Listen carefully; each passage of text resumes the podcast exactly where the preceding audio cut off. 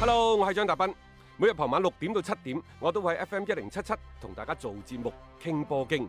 而家係自媒體時代，除咗喺電台嘅節目，每一日我仲會喺抖音發布最新嘅短視頻內容。嚟抖音搜索斌哥廣播就可以揾到我啦，記得添加關注啊！另外，歡迎大家關注我嘅微信號碼，方便隨時交流。敲重點，唔係公眾號，係個人號啊！微信號碼係一三四一六三六孖五九八，一三四一六三六孖五九八。接住呢，我哋睇歐洲足球方面，喺啱啱過去呢個週末，包括嚟緊呢三兩日呢，誒、都係國際足聯指定嘅比賽日，嗯可打可不打。係啊即，係喺俱樂部嚟講呢，你可以唔放球員翻國家隊，嗯國際足聯唔會罰你。但係呢，因為而家歐洲好多個賽事聯賽啊，嗯係未開始，又或者開始咗，譬如蘇超聯啊，嗰嗰啲呢法影甲啊響又唔係咁大，所以呢，基本上呢，就歐國聯喺呢個週末都打得如火如荼。但係真正嘅誒聯賽嘅大戲呢，係嚟緊呢個週末先至開始。係有英超嘅上演啦，下個禮拜呢，意甲啊、德甲啊等等嗰啲全部都會翻晒翻曬嚟，亦就話嚟緊嘅呢兩個禮拜呢，歐洲各大聯賽嘅新賽季就會陸續開啟。但係咁喎，當大家都以為即係新賽季可唔可以誒？呃按照往陣時咁樣咁正常咁睇波，球迷可以正常入場啊等等。實際上你擰翻轉頭一睇係唔得嘅。唔得啊，我哋誒誒曾經有個估計，就話可能嚟緊嘅呢個賽季嗯都係誒空場作戰嗱，好快又去到十一二月份。冇錯啊，嗰個天氣一凍呢，嗰啲病毒又嚟翻㗎啦，亦就話可能唔單止係一九到二零，而家係極大機會二零到二一都可能係空場作戰，又或者允許少部分球迷嘅入場。咁你作為球隊三大支柱收入之一嘅比賽日收入係啊，就冇咗㗎咯你喎要。評估㗎啦。但係你該請嘅人，你仲係要請；啊係該俾嘅人工，你仲係要俾。嗯換言之呢，其實當下嘅疫情足球啊，同當下疫情嘅博弈仍然喺度繼續。係你會睇到啦，就係之前從三月份開始，一直到七月份，所有嘅停賽啊，啊，然之後呢再復賽啊，嗯啊冇球迷入場啊，其實已經係對呃足球嘅當下係嗯產生咗好多好多嘅影響。再加上呢。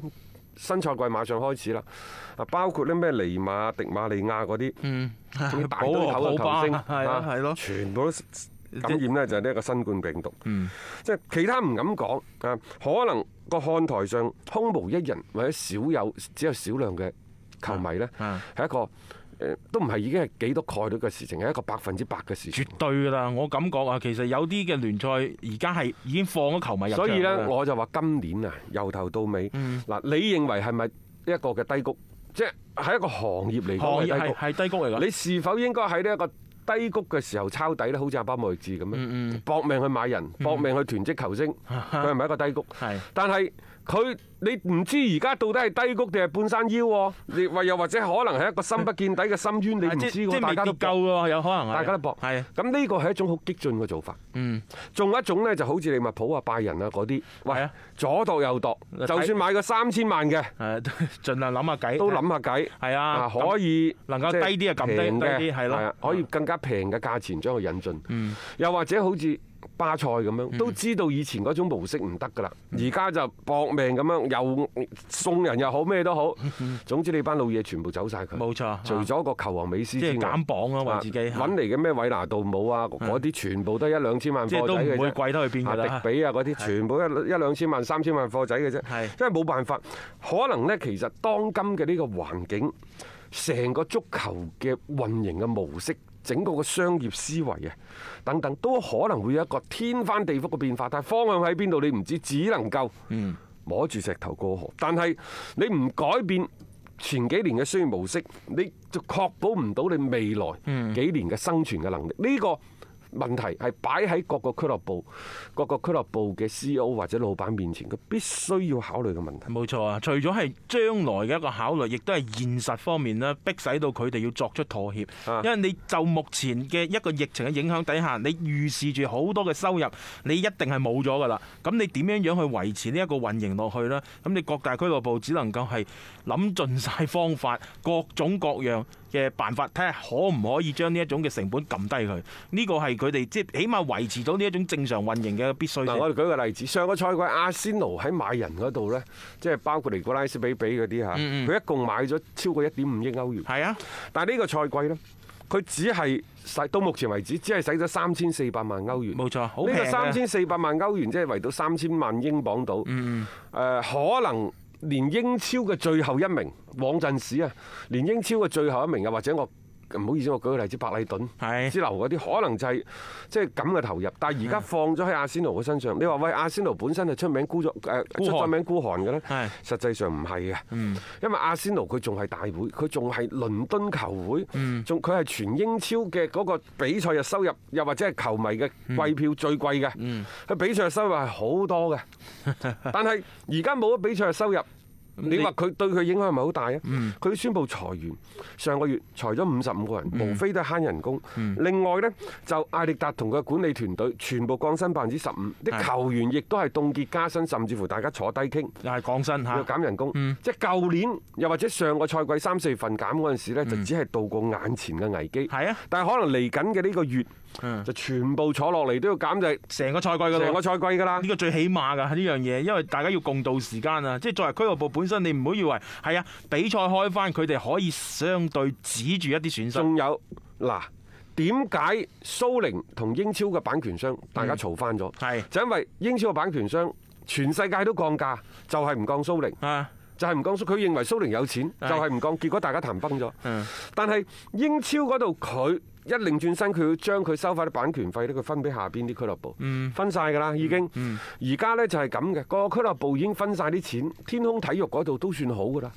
話算啦，分咗就分咗啦係，我唔收翻嚟啦。但係遲啲嗰啲錢我會俾少啲。你俾係啊收順啲咯，收順嚇嗯啲，會俾少，等於係變相降價。好啦，你而家呢，你英超嘅聯盟就認為蘇寧唔做，仲有呢一個白寧、 有黃寧、有李寧做，邊個同你做啊？而家最新嘅傳咗兩日啦，Uku 嗰度係，Uku 嗰度傳到似層層，但係就話其實英超嘅版權商呢，最多最多減百分之七嘅版權費用百。分之七啊， Uku 話：你當我傻㗎？咁嘅環境百分 之七，本身蘇寧簽嗰陣時已經比當初新英嗰陣時跳咗成幾倍上冇去收㗎錯啦啊，。係啊，幾大億㗎喎！你而家唔斬一半，你都唔好同我傾啦。冇錯冇錯，仲有你嘅條件咁苛刻，我只係播咗你百分之二十嘅賽程，即係你霸王俾啊咗嘛百分之五十嘅錢，嗯因為合合約規定係俾百分之八十，而家俾唔到，要你平啲，遲啲再收得唔得？啊唔到啊唔得佢啊佢唔得係咯咁霸王咁如嘅果係咁啊唔理啦。但係英超聯嗰度呢，其實佢都面臨住好大壓力嘅。你中國嘅版權係佢喺世界各地最大嘅一個版權銷售嘅收入。係而家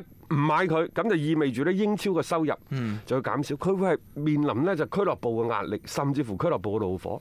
仲有一樣嘢，除咗話喺中國大陸版權，包括澳門版權呢度，你收唔到錢之外，推廣咧，係啊英超嗰六大豪門仲唔帶頭造反啊？喂，嚟緊嘅呢一兩年，好有可能喺中國境內睇唔到我嘅英超賽事，你估曼聯啊、曼城啊、利物浦、阿仙奴嗰啲急唔急呢？冇錯佢仲急過我哋，嗯好多球迷都話：哎呀，斌哥點辦啊？嚟緊呢個賽季冇英超睇，大家放心，將個心放喺肚入邊。點解呢？嗯有人仲急過你，嗰係冇錯，你啲冇俱得樂部仲急過你。你冇得睇，你覺得最終蝕嘅係你自己咩？唔係啊，俱樂部蝕得仲犀冇利。錯啦，你每個月以前啊，你都俾二百五啊八蚊你去睇波啊，然之後呢，可能咩雙十一啊，又或者幾時嗰陣時你買件波衫，實際上唔經唔覺呢，你喺你所中意嘅俱樂部嗰度，嗯少嘅可能使一千幾百，多嘅其實你已經使咗幾大千㗎啦。冇錯啊，一年啊，我哋講一年啊，一個賽季一個賽季係啊，第二個賽季可能又多咗所以你放心，啊佢想揾你，佢想喺中國推廣嘅嗰個迫切嘅心情啊，係嗯比我哋球迷想睇英超嗰個迫切嘅心情要嚟得大好多做。生意啊嘛，即係老實講句，打開門口做生意，邊個唔想揾錢嘅啫？所以嗱，嚟緊嘅你俱樂部唔使還錢俾呢一個轉播啊商，但係。唔使還錢並唔意味住呢筆錢永遠都唔還喎，而係嗯將你收多咗嗰兩三千萬，一個俱樂部收多兩千萬，嚟緊嘅一兩個賽季，你攤咗落去你。攤咗落去嘅啫。即係等於你嚟緊一兩賽季呢，你係比原先計劃係收少咗嘅。嗱，呢個計數嘅嘢呢，大家要明白。你一個俱樂部嘅運營呢，你唔能夠話我淨係睇今年哦收咗落嚟就算數㗎啦。你之後你有支出，你有收入，你先計到嗰條數出嚟。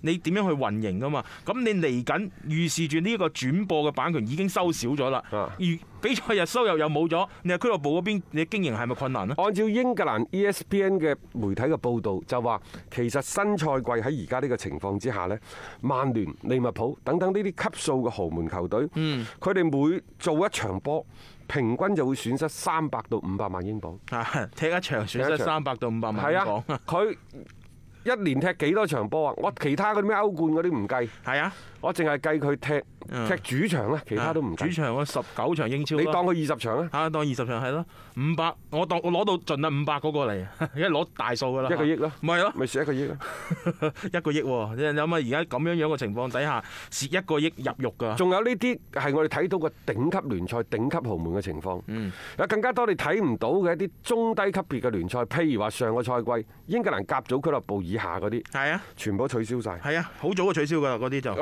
能而家喺世界範圍內已經有好多俱樂部已經進入咗託管嘅狀態，嗯破產、嗯。解散等等，可能嚟緊呢個賽季屢見不鮮，並且可能去到十一月份，亦就去到年底嗰陣時，嗯要交財務報告嗰陣時，破產嘅仲會多。係啊，因為而且呢啲球會佢本身就都靠唔住嗰啲，因為點解呢？你大嘅俱樂部，你仲有啲版權嘅收入，係仲有啲廣告嘅贊助收入。但係細嘅俱樂部佢更加多倚靠嘅，佢就係比賽日嘅收入。譬如話點解英格蘭嘅足總杯、聯賽杯等等，佢仲係有佢嘅市場。點解一啲細嘅球會對住一啲英超頂級豪門嗰陣時，成個更衣室睇完個抽籤嘅現場直播之後，會歡呼雀躍起身？除咗話有機會同一啲頂尖嘅高手過招之外，亦都意味住可能一場賽事養佢成個賽季。係啊，冇錯啊，入場嘅個收入觀啊眾啊、轉播啊等等各方面，你有分成噶嘛。所以呢方面呢，啲中小型俱樂部、低組別俱樂部，佢哋嘅環境仲近嗯嗱啊。，英超嘅俱樂部，我哋再舉另一個例子。英超俱樂部就算降班嗰啲前兩年咩阿士東維拉、富咸嗰啲，佢都可以呢，即係每年從個版權商嗰度收到九千幾，接近一個億嘅英鎊。係九千幾萬到一個億英鎊嘅嗰個版權嘅收入，但係啲英甲、英乙嘅俱樂部每年從版權商嗰度嘅收入最多嗰個都唔超過一百五十萬唔係咯？英鎊。你諗下差幾遠啊？差差唔多成成六十倍。係即係差距太大啦，差距太大。佢即係你佢哋唔能夠靠轉播嘅分成去維持俱樂部嘅運營。你而家亦都冇咗比賽日嘅收入，所以佢哋係面臨住一個非常之大嘅困難。咁冇嘢嘅，你冇錢冇更加多嘅誒收入，嗯你只能夠呢就係喺嗰個支出嘅成本嗰度去做功課㗎啦。係啊，有乜辦法呢？因為誒、呃最新嘅消息話，英甲嘅俱樂部呢，就年薪嘅上限係二百五十萬英鎊，成隊波喎，成隊波成隊波嗯。英乙球隊嘅年薪嘅上限係一百萬，你咪控制成本咯，叫即做係。其實佢意思就係俾你哋全部重新簽過，因為你到底我哋成日喺節目當中講，俱樂部先至係構成咗呢一個嗯足球世界最基本嘅元素，因為俱樂部先至係養住呢班球員係。嘅最主要嘅足球世界入邊嘅細胞，即係你冇俱樂部，你有一扎營球養員供給者。冇用噶，冇啊地方俾佢哋去展示自己，去落班啊！即係呢樣嘢，所以俱樂部嘅生存係足球運動、職業足球當中嘅重中之重。呢啲俱樂部一個又一個嘅破產咧，對於成個足球嘅產業係唔係一件好事嚟嘅？係啊，因為呢啲中小型嘅俱樂部冇咗比賽嘅收入，而家完全係冇。嗯，佢其他嗰啲贊助嘅收入，你點可以同曼聯比？喂，一個人啊，佢嘅呢一個勤力過你，又聰明過你，嗯，啊聰明過你仲勤力過你，你永遠追唔上啊！譬如話曼聯，曼聯係咪聰明過你啊？係啊，但係曼聯之前係全世界去揾贊助商，同佢嗰啲咩全球贊助商、區域贊助商加起身幾廿個，差唔多上百個。有啲英格蘭啲媒體就仲仲喺度笑佢添，點解你哋咁大俱樂部啊，仲放個姿態放到咁低，全世界去揾贊助商呢？咁樣我而家知道啦。係因為曼聯前幾年嘅成績唔係咁好，最多呢都係呢一個歐聯杯嘅冠軍。然之後呢，就長期，呢最近幾年啊，啊，一半一半啦。係攞唔到歐冠嘅資格，但係點解曼聯嘅收入仲可以六七個億英鎊，仲喺你咩曼城啊、利物浦啊嗰班？嗯你成績好啦吧？點解佢啲收入仲喺嗰啲球隊之上呢？嗯我哋就話哦，會唔會呢個係長長尾嘅效應啊？係啊，即係之前曼聯成績好，即係所以積落嘅積落影響力啊嗯其實係唔係嘅。活華特呢，有時你係可以嘲弄佢對一啲球員嘅買賣啊、球隊嘅管理唔係咁在嗰行啲佢真係唔懂行啊！但係呢個人絕對係一個商業奇才嚟。係冇錯你，諗下，成個曼聯俱樂部佢嘅嚟自商業嘅收入佔咗俱樂部嘅百分之四十四，啊亦就話全英超放眼甚至乎全球嘅俱樂部，嗯只有曼聯係做得最好嘅。其實就呢一個商業嘅規劃、商業嘅開發嘅能力嚟講，曼聯絕對係世界排名第一嘅足球俱樂部。嗯頂尖啊，真係頂尖而尖嘅一個存在添啊！所以呢、個即係曼聯點解話佢嘅嗰種嘅影響力，就算你成績點樣下滑都好啦，冇人夠膽睇小呢所隊以俱樂點部。解就話喺呢一個疫情當下，曼聯受到嘅影響係最少嘅呢？嗯，因為佢嘅品牌嘅價值冇跌到。冇錯冇錯，即係呢樣嘢佢保值咗。並且佢品牌嘅收入又或者嚟自廣告贊助嘅收入咧，喺球隊嗰度佔咗百分之四十五接近。嗯，所以即係佢嘅收入可能因為比賽日而下降，冇比賽日嘅收入而下降，但係下降得唔多。嗯，呢個亦都係誒會唔會係今後俱樂部發展嘅方向呢？嗯，即係又或者係其他俱樂部要借鑑咧？但係咁喎誒疫情當下，好多嘅大嘅企業亦都係改變咗佢哋廣告嘅策略。嗯你包括你睇下阿阿董姐，即係明格力嗰啲，係啊，佢已經係出嚟。嗰嗰啲廣告費、品牌嘅費用佢都會抌，嗯但係品牌嘅費用更加多係攤咗喺營銷費用嗰度。亦在我而家每抌落去十蚊嘅廣告嘅成本，可能我一比三、一比四，我要見到三十蚊、四十蚊嘅收入嘅喎。亦就話整個嘅廣告嘅銷售嘅思維亦都發生咗變化。呢種發生誒思維發生咗變化，會唔會對足球、對曼聯等等啲俱樂部產生？誒你意想唔到嘅影響啦！嗱，轉頭翻嚟再同大家繼續傾落去啊！